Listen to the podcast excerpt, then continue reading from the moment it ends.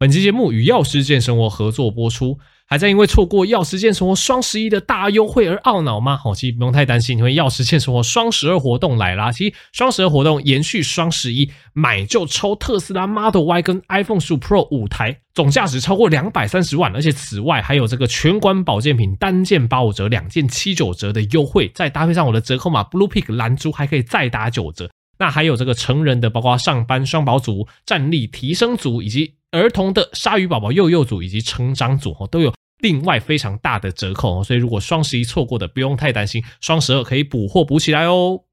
OK，欢迎回到苍蓝鸽 Podcast 频道啦。那一开始来跟大家聊一下嘴巴破的这个议题哦，因为我现在嘴巴刚好破了两个洞。其实我个人嘴巴还蛮常破的哈，我相信大家多多少少都有经验啦。老实说，这个跟体质比较有关系哈。你嘴巴破的时候，可能一开始它是一个伤口，后来它会慢慢就是变成一个有点溃疡、有点白色哦，白色的一小块。在你黏膜上面哦，然后这个嘴巴破哦，常常破到可能我自己的经验呢，大概第三到第五天、第六天那时候，这中间是最最痛的时候，就是你可能碰到呃咬到食物去刮到哦，都会觉得哦好痛哦，就是真的是会去影响到你进食的那种痛，然后可能也要到五到七天，它最高峰过去之后，这个嘴巴破才会慢慢的消失这样子。那我印象很深刻啦，我记得我大四上这个病理学的时候，哎，其实就有教这个口腔黏膜的一个破洞。那对于这种就是不明原因造成的破洞哦，这个其实西方医学的教科书也没有做太多余的解释啦，哦，只是说，哎，可能这个原因不明会自己痊愈哦，反正基本上会自己痊愈的一个疾病，大家就不会太多在意这样子啦。哦，但是因为呃，基本上哦，当然如果说少数偶发性的嘴巴破洞哦，那当然大家不用太在意，我相信。呃，如果你跟我一样嘴巴比较容易破的，你会发现，哎，跟几件事情有关系哦。一个可能是你最近可能没睡好，通常连续几天没睡好，这个身心比较疲惫的时候，哦，嘴巴都比较容易破洞。好，然后再来就是你的呃，怎么讲，身心压力非常的大，你觉得自己免疫力比较差、比较混乱的时候，嘴巴也比较容易破哦。特别是这时候，如果你又刚刚好，你又去咬到你自己的嘴唇，咬到你自己的舌头，哇，那个发炎常常都会特别厉害，所以。以我自己的观察，呃，就是常常在以上这种免疫力比较差、体力比较差的时候，嘴巴就特别容易破洞。那中医的说法就是火气大啦，好，那西医的说法就会跟可能跟你的免疫系统会有关系。那我自己的解释，我自己会觉得蛮合理的，大家可以听听看啦。因为我们身体本来就有免疫系统，这个免疫系统理论上，如果你没有所谓的自体免疫的一个状况的话，免疫系统应该是在你身体各个地方去巡逻。它不会特别造成发炎的状况哦，但是今天假设我们刚刚讲那些状况，你睡眠不好哦，你的压力真的身心压力非常大哇，已经身心压力大到一段时间，这时候其实你的免疫系统跟你的心情跟你的情绪是息息相关的。一旦你开始进入到免疫系统混乱的这个状况呢，那有可能你免疫细胞就会在你身体四处产生比较严重不正常的发炎反应哦，这些。不正常的发炎反应不一定真的会造成什么样的一个大伤害哦，但是在你嘴巴黏膜上面也可能就会容易造成哦，因为过度发炎嘛，就容易造成这种类似破洞啊、类似这种溃疡的状况啊，所以这是我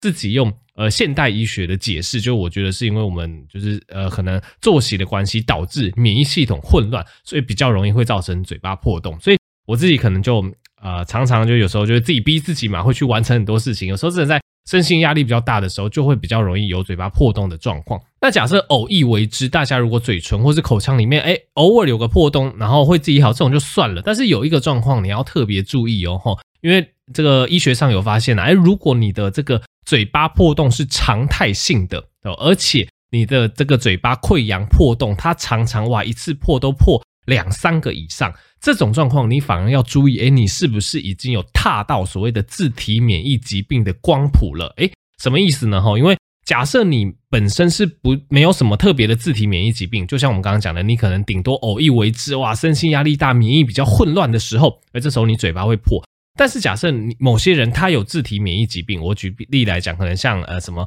红斑性狼疮哈，或者是什么 Behçet disease 哦，这个什么巴巴歇氏病，反正就是一些比较。特别的自体免疫疾病，因为你的免疫系统是混乱的，它就会在呃正常的状况下，它就会不不自然的去攻击你身上的细胞，所以这时候就会造成嘴巴里面可能比较多，然后比较常态性的溃疡哦。所以我记得是在 PTT，对，反正我这个年纪喜欢用 PTT 吧，我记得 PTT 我在几年前我就看到有一个人他的心得分享，他就会觉得很奇怪，诶，他为什么每次他嘴巴一破，我都破两三个洞，而且常常就是他人生大多数的时间，自从青少年他有印象之后，他的嘴巴就常常在破洞。那后来哈，他跟他的医生朋友讨论，诶，去抽一些自体免疫相关的一些抽血检查，后来竟然发现，诶，他其实是因为自体免疫疾病，他的体内的免疫细胞不正常的哦，去攻击他的口腔黏膜。才导致他的口腔黏膜一天到晚在破洞。那后来服用一些调节免疫力的一些药物之后，他这个状况就好很多了。所以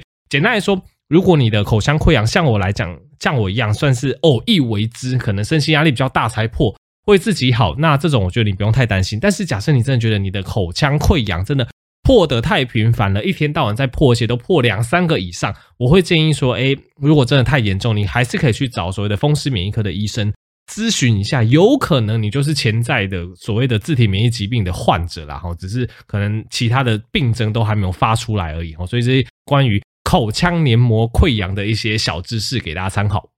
好的，那第二个议题我来跟大家聊一下血压啦，哦，那总之因为高血压也是非常多人在乎的议题，而且我真的发现哦，现在这个血压偏高有越来越年轻化的趋势哦，其实我是建议大家，因为年轻人或者是你假设还没有到四五十岁这个年纪。大部分人对自己血压并没有那么重视哦，所以你可能有隐藏的高血压而不自知。那今天要跟大家分享的是啊，其实我们临床上在诊断高血压的时候呢，其实是看平静时期的一个血压哦哦，所以你会发现，所以我们卫教说，哎，大家如果在家里要量血压，通常我们都卫教说，哎，你可以早上起床之后量一次。晚上睡觉之前量一次哦，就至少是在这种你还在家里，你还没有经过各种工作啊、各种活动的摧残的状况下，你量出来的血压，这个才会被我们当成你是不是高血压的标准哦。所以大家如果去看高血压的一些定义啊，你会发现，诶，正常的血压是这个收缩压要小于一百二十，舒张压要小于八十嘛哦。但是假设你这个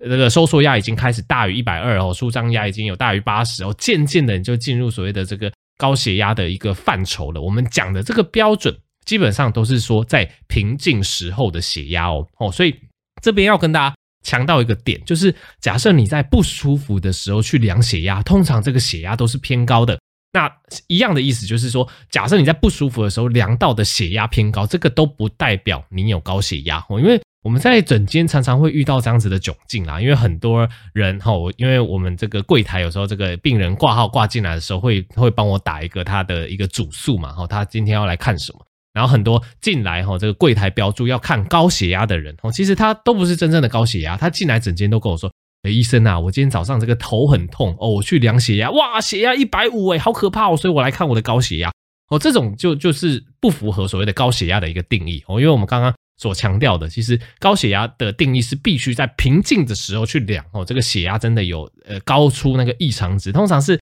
大于一百三八十 over 八十，这个我们是讲高血压。如果是大于这个这个一百二 over 八十的话，那我们可能会说前期啊。反正大家可以去翻一下那个定义哦。基本上，如果你是在不舒服的时候血压偏高，这个叫做正常现象哦。所以假设你各位有兴趣的话，你可以现在身体没有不舒服的时候。平静的时候去量一下你的血压，知道一下你血压的基础值哦。假设前面那个高的数值是小于一百二，那后面那个低的数值哦是小于八十，那恭喜你，这样子血压是正常的。那你有兴趣的话，你可以在你不舒服的时候，不管是呃你睡眠不足哈，觉得这个压力比较大的时候，你感冒的时候，你发烧的时候，你头痛的时候，你经痛的时候，各种不舒服的时候，你都可以去量量看血压，你都会发现你血压会比基础值还要来得高。有可能会直接到一百三、一百四以上哦。可是这种状况下，我们会讲你是高血压吗？其实不会哦，因为这种状况的高血压，它比较算是一个结果，它是因为你不舒服，你不舒服的时候，其实你交感神经是会活化的，这时候你的心搏会加快哦，你心跳会跳得比较大力，这时候你的血管也比较容易会收缩，会有所谓的血压偏高的一个状况啦。哈。所以在不舒服的时候。量出来的偏高的血压，这个其实对我们医生来讲叫做正常的现象哦，并不会因为这样子就去诊断高血压。但是反过来讲，如果你在平静的时候量的血压，你发现都偏高，哇，前面那个高的数值都大于一百三，甚至大于一百四，后面那个数值都大于八十，哇，这个状况你就要注意，你可能有真的有这个高血压的状况了哈。那假设你真的有这个状况，我会建议说，你就拿个本子哦，先去记录一个礼拜到两个礼拜。每天早上跟晚上的一个血压值哦，你你稍微记录一两个礼拜，拿这个本子给医生看，大概医生看一下就大概知道说，哎，原来你现在基础的血压大概是落在所谓的可能高血压前期，哎，只需要做一些饮食调控、运动控制、减重，或者是真的已经到比较严重的高血压需要吃药了，我会建议大家就可以去做记录一到两个礼拜早晚的血压这件事情，然后再去给医生就职，就再去看医生啊，这样子。那反过来讲，如果你在不舒服的时候，其实不舒服的时候，到底要不要量血压？我就觉得这件事情其实其实有有有有点 tricky 啊。我个人是觉得说，以医疗的观点，你不舒服的时候，你去量血压，通常都是偏高，所以其实不舒服的时候量出来的血压值没有什么参考意义啦。但是偏偏很多人他不舒服的时候，他就会反射性的去量血压，然后发现哇，这时候自己血压好高，就跑过来看医生。通常。医生这时候也不会直接去给你血压药啦，哈，不会直接去给你降血压，因为你的高血压有可能是不舒服的时候引起的嘛，所以这时候我们要去做的反而是厘清为什么你会不舒服，哦，你是因为哦有感冒发烧了，哦，你是因为偏头痛发作了，你是因为经痛、肚子痛、肠胃炎，哈，我们反而是去处理源头的不舒服，先让你状况先缓解下来，你血压自然而然就会降下来了。所以在不舒服的时候的血压偏高，基本上大家是不用太担心的啦，哈。所以基本上以上这个 part 就跟大家分享一下哦，在诊间真的常常会很多人不舒服，量到高血压就冲过来，觉得很害怕。但是其实大部分这种状况下，医生是不会直接给你降血压药的哈。所以以上这个观念就沟通一下，给大家参考。OK，那今天第三个议题来跟大家讲一下燃脂的一个概念啊。我相信很多人也会有这样子的一个疑问哦，因为我们常会跟大家讲说，诶，如果说呃，今天你做一个剧烈运动、无氧运动哦，在剧烈运动的时候，诶，你的能量消耗会以肝糖为主哦，因为很多人应该有听过这样子的一个说法嘛。譬如说，你这时候百米冲刺哈，或者是就你非常快的速度游泳啊，就让自己喘得不得得了。这时候哈，你身体去消耗能量的模式，主要是以这个呃消耗这个肝糖为主。那如果呢？哈，你是采用比较有氧的方式哦，例如说可能慢跑啊、快走啊，我觉得你身体是可以比较呃，可能有余裕去支撑这样子运动，可能超过二三十分钟的方式，诶，这时候就会以燃脂、燃烧脂肪为主。很多人都听过这样子的说法，老实说，这样子说法没有什么大问题哦，因为这跟我们身体的这个能量的使用效率有关系啦。哦，因为你今天是肌肉要爆发、要燃烧很多热量的时候，当然是以肝糖为主。那有时候你没有需要那么大哦，大爆发的一个消耗热量，诶，你用一些比较有氧的一个方式哦，这时候你身上的一个能量转换本来就会以脂肪为主，这是没有问题的。好，但是很多人就会问说，诶，那苍蓝鸽，那呃，如果说我要减肥哦，因为很多人都想要减重减肥啊，那是不是我就不能做剧烈的无氧运动，我就只能做有氧运动？哦，我我不知道大家有没有想过这个问题，然后这这也是我在那个。医师的粉专看到，哎，我觉得哎，蛮蛮有趣的这个命题讨论这样子。那其实哈，简单的来说，如果你是要减重的话，我们之前一直跟大家讲，减重最重要的就是热量赤字。你会发现，我们就是讲热量赤字，意思就是说，你只要消耗的热量哦是大于你吃下去的热量，这样子你就可以减重。你会发现，我们讲热量赤字达成减重的状况下，我们不会特别去说什么哦，你这个消耗的热量你要以肝糖为主。还是你要以脂肪为主？你发现我们不会这样子讲嘛？因为其实人体不是烧杯哦，人体它其实是会自己调节平衡的。我举例来讲，今天一个一天到晚在做无氧运动的一个运动员，难道他就不会减脂吗？其实不会哦。哦，一个人他努力做做一些无氧运动，每天都在那边百米冲刺哦，体力非常的好。他虽然说消耗了很多的肝糖哦，但是因为如果这时候他身体是处于这个热量赤字的状况下，哎，其实，在后续这个能量去做再平衡的一个状况下，哎，它其实也会慢慢的去燃烧身体一些多余的脂肪哦，去补充它损耗的一些肝糖、葡萄糖等等。所以，其实能量本来就是可以这样子互相转换的。那换句话来讲，哎，今天你做一个呃有氧运动，你做这个快走、慢跑，持续二三十分钟，难道就只消耗脂肪，不会消耗肝糖吗？不，不是哦，其实一样会。消耗肝糖哦，就是有时候它会，你身体会自动去做这个热量的平衡。所以简单来说，如果你要减肥或是减重，不管你是要做比较激烈的无氧运动，以消耗肝糖为主，或是你要去做这个比较长时间可以持久的有氧运动，以就是燃烧脂肪，就是燃烧比较多的脂肪这种形式来来讲的话，不管是哪一种，只要有达到热量赤字，都是可以减重的哦。那我在网络上看到一个说法，我觉得诶也蛮容易比喻的。你可以把你的体重想象成你的总资产哦。现在大家都会讲说啊，什么资产要上升啊，你要赚钱，所以你把你的体重想象成这个总资产，然后你把你的肝糖想象成活存，就是你的活期存款，然后你把你的脂肪想象成你的定期存款。哦，所以大家可以这样子稍微去了解，哎，其实你的总资产大概就是这个活期存款加上定期存款，这样只是一个比喻啦，意思就是说，哎，不管是你运动，你消耗你的活存，你去消耗你的这个肝糖，或者是你是用比较有氧运动的方式去消耗你的脂肪，其实。都可以去减少哦你的钱，虽然说这样听起来有点怪了，但不管你是消耗你的活存，或者是你消耗你的定存，你的总资产都会减少嘛，哈，大家可以这样子理解。而且活存跟定存中间是可以转换的哦，大家有去银行办过事就知道，哎，你活存有时候一键哦转到定存里面，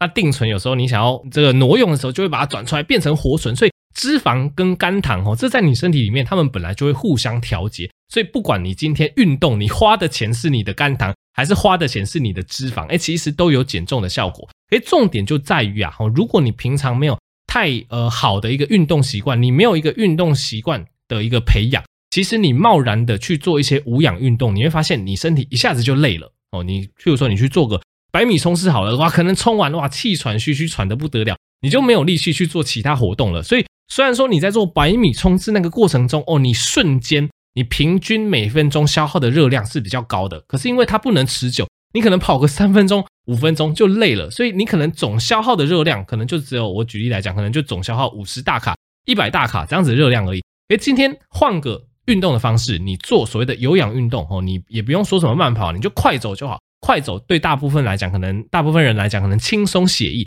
你虽然说快走的这个心率区间比较低一些些，你是以燃脂区间为主，那。每分钟消耗的热量也不及我们刚刚讲的无氧运动，但是你快走，你稍微慢跑，诶，其实你可以做比较久，你甚至可以支撑个二十分钟、三十分钟。所以整体这样子看下来，说不定你做有氧运动，你去做更长的时间，诶，整体消耗的热量，诶，反而是比你做无氧运动上面冲刺还要来得多的哦。哦，所以这也是为什么我们会讲说，诶，如果说你想要，比如说你想要这个减重。减脂，很多教练可能就会跟你说啊，那你要去做这个有氧啊，你要拉长时间啊。其实主要原因就是这样子的总热量消耗是会比较高的哦。相对于可能无氧运动，你冲一下就没力哦。你做有氧，然后做久一点，做二三十分钟起跳，这样子总消耗的热量是会比较高的哦。所以呃，总之我觉得就刚好看到这个议题啊，提出来跟大家分享。其实只要有运动，管你做有氧，管你做无氧。都会消耗热量哦，只要有达成热量赤字，就会得以减重哦。只是如果你要让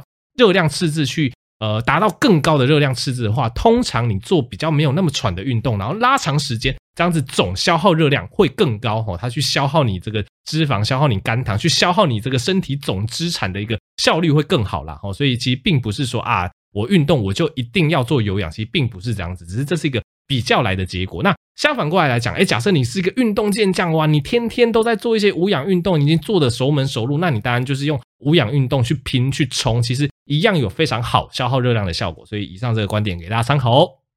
好的，那今天最后一个议题算是做一个小小的宣传啦，就是台湾在呃今年的十一月二十四号，反正就是大概一周前，哎，成立了首家。台湾戒酒剂酒瘾防治中心哦，因为其实以前大家在新闻上或看到宣传，像我之前是这个高雄的戒烟大使嘛，对，大部分都在讲这个戒烟啊、烟瘾啊，这个烟的危害，当然酒的危害也会提啦，但是好像就没有一个特别的中心哦，就是去在提倡这件事情。那这次算是卫福部他去委托马街去成立这个台湾戒酒剂酒瘾防治中心，那其实。我觉得酒精，大家还是要对它有一些基本的认识的。然后以前我们都会觉得说，像我觉得，呃，在在我学医的过程中啊，一个观念上的扭转，就是以前我们都会觉得说啊，那个红酒哦，我们常会讲这个地中海饮食嘛，诶，这个红酒好像喝一点点有益于心血管健康等等。但后来这件事情算是已经被推翻了，就是就简单来说，现在以医学界的一个研究成果来讲，其实酒就是一个。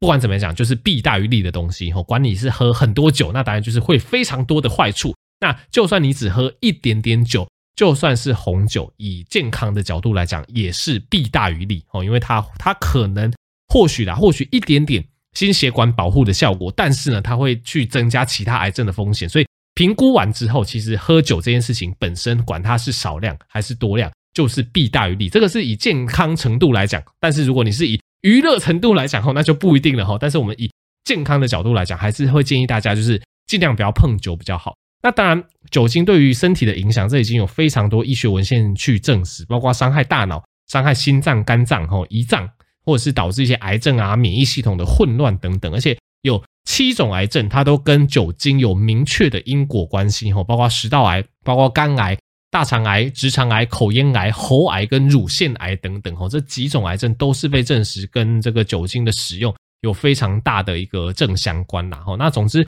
这一次就是委托台北马街去成立这个台湾戒酒剂酒瘾防治中心，我觉得大家可以好好利用啦。当然可能不是你自己有这个酒瘾的问题，但是假设你的这个家人哦，或者是假设你的这个亲友哦，有一些呃真的有一些酒瘾的问题的话，可能每天都要喝，每周要喝，不喝就觉得哇全身不对劲哦，那可以考虑去打这个。免费的专线哦，反正现在什么都要免费专线啊。这个戒酒的免费专线零八零零二五五九五九可以给大家参考哦。那当然，这个戒酒中心他们还是有有推出一些酒瘾的防治政策啦，包括就是要提升这个酒精标准量的一个势能哦，推广。适量饮酒，当然不喝，就像我刚刚讲，还是最健康。但是如果要喝的话，就是要尽可能适量少量。那再来，当然就是提倡一些卫教啊，去跟大家讲说，哎，这个酒精啊，对我们身体是真的，以现代医学文献来讲，就是一个弊大于利啦。哈，所以我觉得，呃，当然有时候在聚餐，哈，因为我自己也常常会在这种聚餐的场合，我觉得很难